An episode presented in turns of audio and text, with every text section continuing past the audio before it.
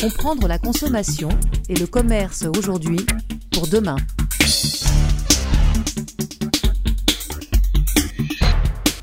Bonjour et bienvenue dans ce nouvel épisode de nos podcasts Comprendre la consommation et le commerce aujourd'hui pour demain. Ce podcast est le premier de l'année 2021 et Covid oblige, nous réalisons cette interview par téléphone. Veuillez nous excuser si la qualité sonore habituelle n'est pas au rendez-vous. Je profite de ces derniers jours de janvier pour vous présenter tous nos voeux et pour vous remercier également de votre fidélité, de vos commentaires, de vos encouragements à continuer nos explorations des mutations sociétales. Aujourd'hui, j'ai le grand plaisir d'accueillir Gabriel Alperne, dont le dernier livre, intitulé Tous centaures, éloge de l'hybridation, est absolument enthousiasmant et foisonnant d'idées.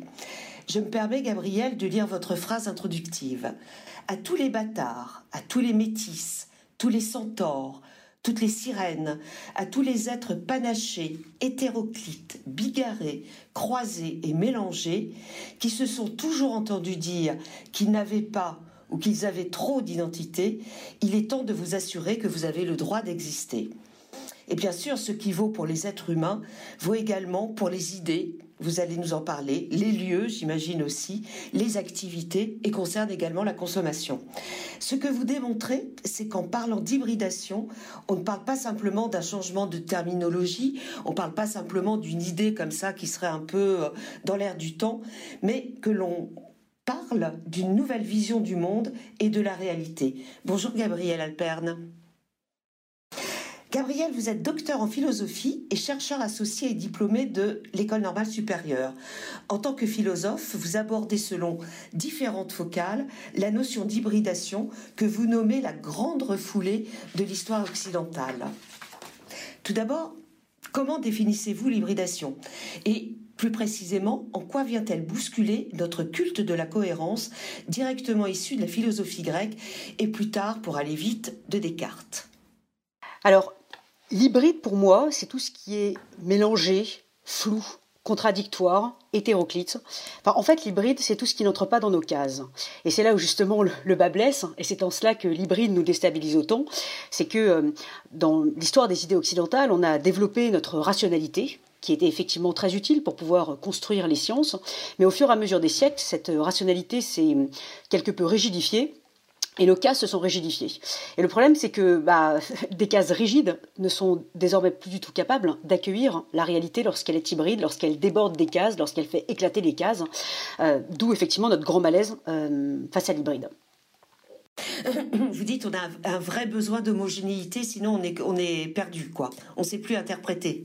Exactement. En fait, c'est mm. ce que j'appelle donc cette fameuse pulsion d'homogénéité à laquelle nous mm. sommes malheureusement euh, tous euh, tous soumis et contre laquelle il faut lutter. Cette pulsion d'homogénéité, c'est en fait en gros, on est face à quelque chose d'inconnu et notre cerveau, enfin, on a toujours besoin de le, de le rapprocher de quelque chose que l'on connaît. Euh, mais de ce fait, on fait très souvent du coup des associations hasardeuses euh, et on s'empêche de, de, connaître vraiment ce qui est euh, ce qui est inconnu. Mais cette pulsion d'homogénéité, elle fait aussi que bah, c'est la la consanguinité, c'est le fait que euh, on ne s'intéresse qu'à ce qui nous ressemble, on ne fréquente que des gens qui nous ressemblent. sur les réseaux sociaux, on ne s'abonne qu'à des comptes où on va chercher des amis qui nous ressemblent, qui ont les mêmes idées que nous. Et donc, on est dans une pulsion, dans une bulle d'homogénéité qui nous rassure, mais qui du coup en fait nous fait beaucoup de mal parce que finalement bah, il n'y a plus de contradiction, il n'y a pas d'hétéroclite, voilà.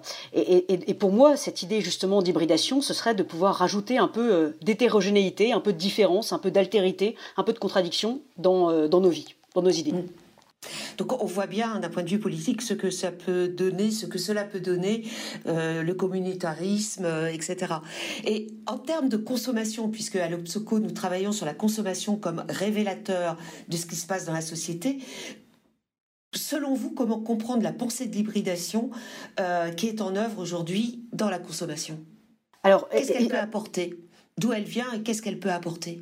Alors effectivement, je suis, moi, c'est dans ce sens-là que la, consommation, c'est quelque chose qui m'a toujours fasciné, parce que pour le coup, effectivement, c'est vraiment une manière de pouvoir capter les signaux faibles de la société euh, d'aujourd'hui et de, et de demain. Euh, la manière dont on consomme dit beaucoup, effectivement, de la société, donc pour le coup, moi, c'est un, un, sujet qui, qui, me passionne. Et effectivement, cette, euh, donc j'ai exploré donc ce sujet de l'hybridation en montrant que c'est une grande tendance du monde qui vient, qui touche absolument tous les domaines de nos vies, à la fois la manière, nos, manières de consommer, et donc du coup nos manières de commercialiser, puisque bah, s'il y a un consommateur, il y a aussi un vendeur, voilà c'est en ça que c'est intéressant d'étudier, d'explorer cette, cette relation. Et donc effectivement, euh, il y a une, hybridation dans, dans, le domaine de la consommation. Alors, ce que je voudrais dire, c'est que il ne faut surtout pas. Euh, alors bon, évidemment, c'est facile de dire bon bah une consommation hybride, c'est euh, Internet, voilà, ou le magasin physique. Bon, ça, d'accord, très bien. Effectivement, il y a une hybridation au sens où on peut euh, repérer un, un, objet en magasin et l'acheter sur Internet et vice versa. Bon, ça, très bien. Mais l'hybride, c'est quelque chose de beaucoup plus riche. Et quand on parle, par exemple, de l'hybridation, par exemple, du commerce, c'est pas juste aller vers, vers de l'Internet. C'est au contraire se dire, mais finalement... C'est pas une question de canal oui, exactement. De la manière, quand on parle effectivement des événements hybrides, des, des, formations hybrides, enfin voilà, on met l'hybride à toutes les sauces en se disant en gros, euh, euh, l'hybride c'est juste euh, mon métier plus Internet. Bon, non, l'hybride c'est beaucoup plus riche. Et je pense que le, le, le commerce peut apporter effectivement beaucoup en apportant euh, d'autres usages.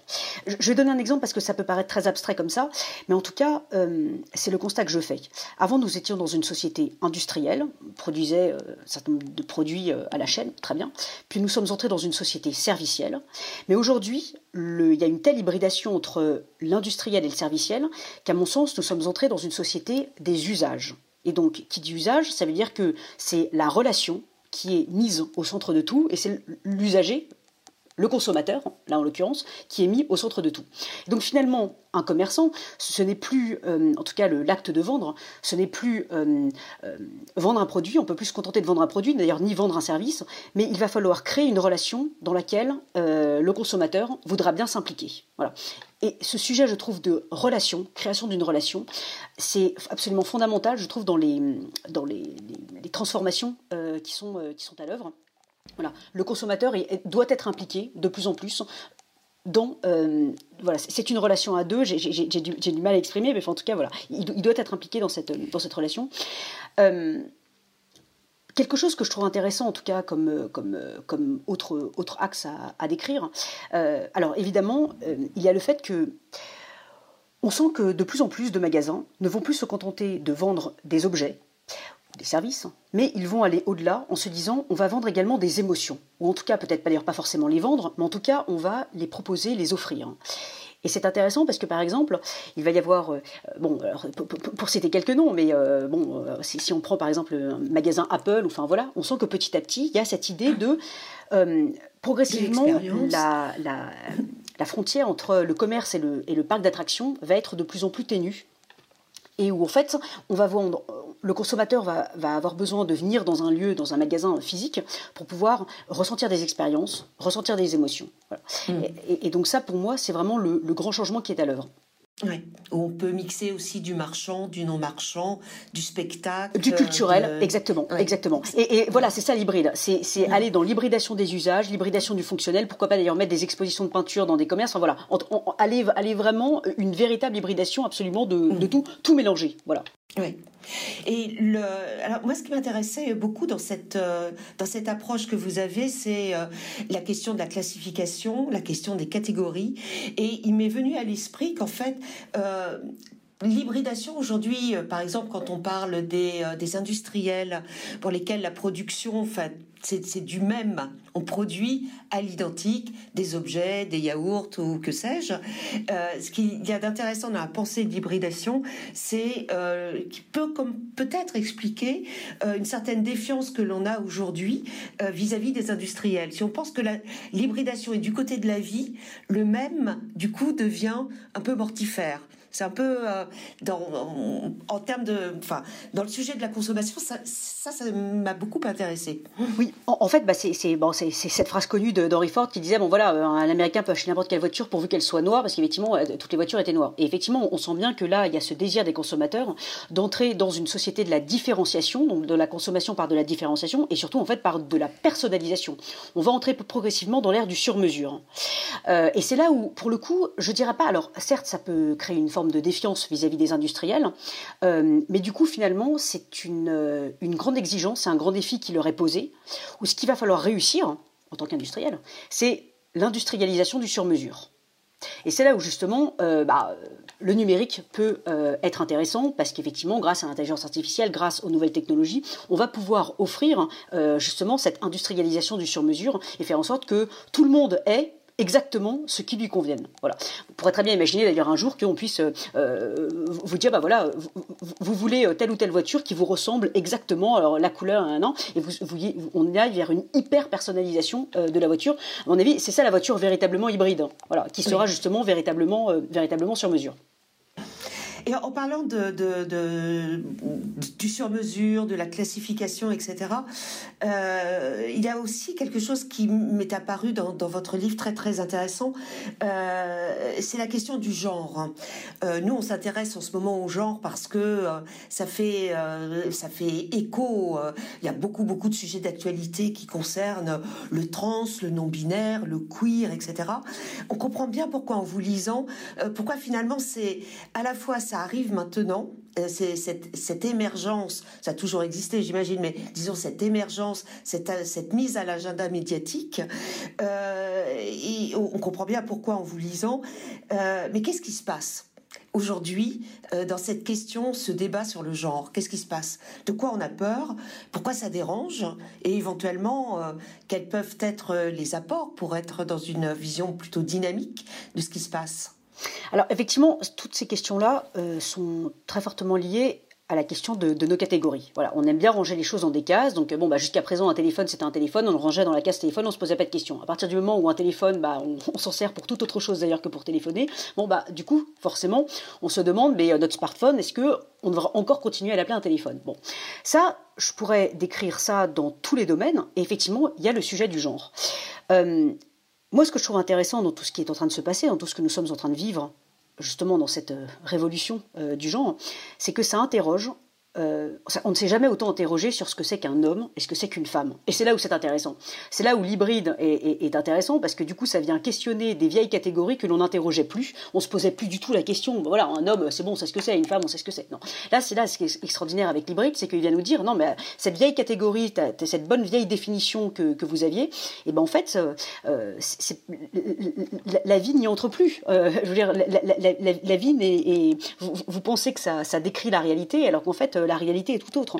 C'est cette idée qu'effectivement, euh, le monde de toute façon est hybride et, donc euh, bah, il, explose de, nos cases. Et donc dans la question du genre, c'est exactement ce qui est en train de se passer. C'est-à-dire que bah, bah non, bah, un homme c'est pas aussi simple que ça, une femme c'est pas aussi simple que ça. Ces définitions, ces catégories bah, ne sont pas aussi rigides que ça. Et il peut y avoir des chevauchements, il peut y avoir une hybridation de ces catégories. Enfin voilà. Et bon, forcément, comme l'hybridation remet en question euh, toutes nos catégories, toutes nos définitions, bah forcément ça dérange, ça déstabilise. Euh, d'où effectivement bah voilà, le malaise, parfois le rejet de, de, de, ce qui est en train de se passer. Alors sur, sur la question du genre, il y a une toute petite mise en garde, c'est qu'il ne faudrait pas que... Enfin moi je trouve que c'est passionnant ce qui est en train de se passer, parce que justement, encore une fois, euh, le fait de réinterroger les catégories, c'est tout bête, mais déjà ça, ça, rend plus intelligent. Voilà. On arrête d'être en pilotage automatique, on arrête de prendre, enfin de, de, tout considérer comme des évidences, et on recommence enfin à se poser des questions. Donc c'est intéressant parce que ça rend plus intelligent. Après, du coup, en revanche, c'est qu'il ne faudrait pas tomber dans euh, la tyrannie des identités, voilà, en se disant bon bah identité de femme, identité d'homme, enfin voilà, et d'être dans des revendications identitaires, tomber en tout cas dans ce piège-là. Euh, l'hybride, c'est justement dire contraire à la notion même d'hybridation. Exactement. Voilà. C'est halte à l'identité. Attention. Voilà. L'identité, encore une fois, hein, étymologiquement, c'est ce qui est le même. Euh, personne n'est le même. Euh, tout le monde change, la, vie change, tout le monde se métamorphose. Donc, arrêtons avec ce culte de l'identité et euh, essayons d'aller plutôt effectivement vers vers l'hybridité. Voilà. Et qu'est-ce que ça apporte à la société cette cette nouvelle façon de, de, de, regarder les corps, les aspirations? Qu'est-ce que qu'est-ce que ça qu'est-ce on va vers quoi? Alors, je, pense que euh, l'hybridation peut être enfin porteuse euh, bah, d'une société effectivement plus apaisée. Euh, on a toujours tendance à, à, avoir les fractures, avoir ce qui oppose, avoir, enfin voilà, parce qu'encore une fois, chacun se réfugie dans son identité. Alors c'est chaque génération est dans son identité. Alors on oppose, il y a les vieux, il y a les femmes, il y a les riches, il y a les pauvres. Et, en fait, se dire, bah non, on peut peut-être euh, euh, avoir euh, un tout autre type de relation à l'autre. Moi, je prends souvent cette image. Effectivement, j'ai pris la métaphore du centaure. Et ce qui me fascine dans la, métaphore du centaure, c'est qu'il nous invite à réfléchir à la relation qu'il y a dans le centaure entre la partie homme et la partie cheval. Est-ce qu'ils sont dans une relation de fusion euh, est-ce qu'ils sont dans une relation euh, euh, de, juxtaposition, voilà, l'un sur l'autre, sans se poser de questions, ou est-ce qu'ils sont dans une relation conflictuelle où l'un essaye de prendre le pas sur l'autre? Ces trois pièges de la relation à l'autre, c'est-à-dire la fusion, la juxtaposition et le conflit, enfin, ce sont des choses qu'on retrouve absolument partout dans nos vies et qui, causent autant de fractures. Hein. quand on prend par exemple la fameuse mixité sociale, mais en fait, malheureusement, il n'y a pas de mixité sociale, on est dans une juxtaposition sociale. Donc du coup, c'est là où l'hybridation vient nous dire, ça, ce sont trois pièges. Ne tombons pas là-dedans. Il y a une quatrième voie qui est possible et c'est celle de la métamorphose. Donc, euh, pour pouvoir créer un centaure, euh, il faut que la partie homme et la partie cheval, justement, fassent un petit pas de côté et puissent se, rencontrer. Oui. Ça définit aussi euh, cette, cette idée de, de métamorphose. C'est aussi ce qui, dans notre société, ça c'est pour conclure, enfin une réflexion un petit peu plus générale, euh, de se dire que si on reste dans nos catégories de pensée euh, économique, sociale, psychologique, etc., cette période Covid est extrêmement, là aussi, mortifère, euh, et qu'il s'agirait de faire un pas de côté pour ben, se, tenir prêt à accueillir euh, éventuellement euh, des années euh, qui vont être radicalement différentes. En quoi la pensée de l'hybridation peut-elle nous aider à traverser cette période particulièrement difficile? Bah, en fait, un, exemple tout bête et, très trivial, c'est que lors du premier confinement, lorsque dans les hôpitaux on manquait de, masques chirurgicaux, bah, certains ont eu l'idée de prendre des masques de plongée de Décathlon et de les mettre à l'hôpital. Et en fait, c'est tout bête, mais cette idée du croisement, là pour le coup on a hybridé des secteurs. Euh, enfin voilà, euh, on a euh, on, a un domaine qui est plutôt effectivement qui relève du loisir et puis on a un truc qui est plutôt sanitaire et puis à un moment donné on se dit on va croiser les deux. Bah ça c'est de l'hybridation. Voilà. Et donc c'est vers ce quoi on va, vers l'hybridation des usages, l'hybridation des secteurs, vers l'hybridation des, du, fonctionnel, des fonctionnalités. et donc c'est en ça où justement l'hybride peut nous dire, enfin peut nous aider en fait à être beaucoup plus créatif. J'avais j'avais j'avais imaginé une petite fable, la fable du phénix, du caméléon et du centaure. Fait, l'idée, c'est que certains nous disent, bon, bah voilà, en gros, là, on est en mode phénix, donc, euh, bon, bah, il faut mourir, et puis bon, on va renaître, et puis voilà. Le problème, c'est que le phénix, il renaît toujours à l'identique. Donc, euh, du coup, il se pose jamais de questions, il se remet pas en question. Donc, il faut surtout pas être phénix. Certains, enfin d'autres vont nous dire non non il faut mieux être caméléon parce que du coup voilà bon bah euh, il faut arrêter euh, tout le présentiel euh, il faut maintenant être tout tout se passe en visio tout en distanciel hop on, on, on est en mode caméléon tout le monde s'adapte sans se poser de questions non plus voilà. Ça ce sont deux modèles pour moi qui ne marchent pas. Il faut mieux justement être centaure essayer voilà d'être créatif d'imaginer des croisements complètement impromptus de rapprocher des choses qui a priori n'auront absolument rien à voir ensemble mais qui du coup vont permettre de pouvoir bah, sauver des vies de pouvoir par exemple pour un restaurant eh bien, euh, imaginer d'autres manières de pouvoir euh, euh, atteindre ses clients. pour des, comédiens dans le domaine culturel, voilà, pouvoir imaginer d'autres manières de pouvoir produire de l'art. Enfin voilà, c'est là où justement bah, la résilience, c'est ça, c'est être un centaure. Mmh. Et L'hybridation, c'est donc c'est l'inconnu, c'est l'incertain, c'est l'inclassable. On ne sait pas d'avance ce que ça va donner, on ne sait pas comment à un moment donné ça va s'articuler. Euh, vous avez une très jolie expression, enfin j'aime vraiment beaucoup, qui qui est euh, la main imprévisible, hein, qui est euh, le petit clin d'œil à un économiste bien connu. la main imprévisible, c'est votre expression, c'est vous qui l'avez qui l'avez concocté. Qu'est-ce que vous mettez derrière? C'est quoi? C'est le destin, le hasard, la sérendipité, c'est quoi bah, En fait, euh, bon, pour pouvoir revenir euh, au centaure, parce que pour le coup, c'est euh, ça, pour moi, la, notion d'imprévisibilité fait partie de l'hybridation. Tout simplement parce que si vous êtes dans une forêt et que vous vous, tombez nez à nez avec un, avec un centaure, bah, en fait, si vous pensez qu'il va réagir comme un homme, bah, vous vous trompez. Si vous pensez qu'il va réagir comme un cheval, bah, vous vous trompez aussi. Il va réagir comme un centaure et comme par définition vous en avez jamais croisé, bon bah du coup vous, c'est l'imprévisible. Donc c'est aussi ce que le centaure vient nous dire. effectivement, c'est que bah enfin le monde est comme ça, la vie est comme ça. Et le problème, c'est que nous, on passe notre temps, alors c'est vraiment l'œuvre de la raison, de la rationalité, on passe notre temps à tout planifier, euh, à ranger euh, absolument tout dans des cases. Même d'ailleurs, notre rapport au temps, alors il y a le court terme, il y a le moyen terme, il y a le long terme. On, range tout ça dans des cases, on range le temps dans des cases. Et, le problème, c'est que, enfin, je veux dire, la vie n'est pas ça. Et, c'est ce que le, virus vient nous, vient nous rappeler. Là, on est tous confrontés à la même chose, c'est-à-dire que demain, après-demain, dans une semaine, dans 15 jours ou dans 3 mois, on ne sait pas où on sera. confiné, pas confiné, est-ce qu'on pourra partir, pas partir voilà, il faut faire face à cet imprévisible. Donc en fait, c'est le centaure est là pour pouvoir nous dire qu'il faut euh, bah, apprendre à se, réconcilier avec cette, euh, bah, ce caractère absolument imprévisible du temps et, de la vie. Et donc la main imprévisible, alors euh, c'est un peu tout ce que vous avez dit. C'est c'est du hasard, mais c'est du hasard qu'on provoque. Voilà. Euh, c'est euh, l'hétéroclite. C'est euh, la rencontre entre deux trucs qui, a priori, n'ont rien à voir ensemble, qui sont peut-être contradictoires, mais qui, ensemble, vont pouvoir bah, créer un troisième monde. Voilà. Mmh. Bah écoutez, c'était absolument clair. Merci beaucoup, Gabriel Alperne. et puis j'espère à très très bientôt. Euh, vous pouvez, vous le savez, retrouver ce podcast sur les réseaux sociaux, le partager, le faire circuler, en discuter, nous interroger. Et c'est avec plaisir que nous vous proposerons un nouveau podcast le mois prochain. Au revoir.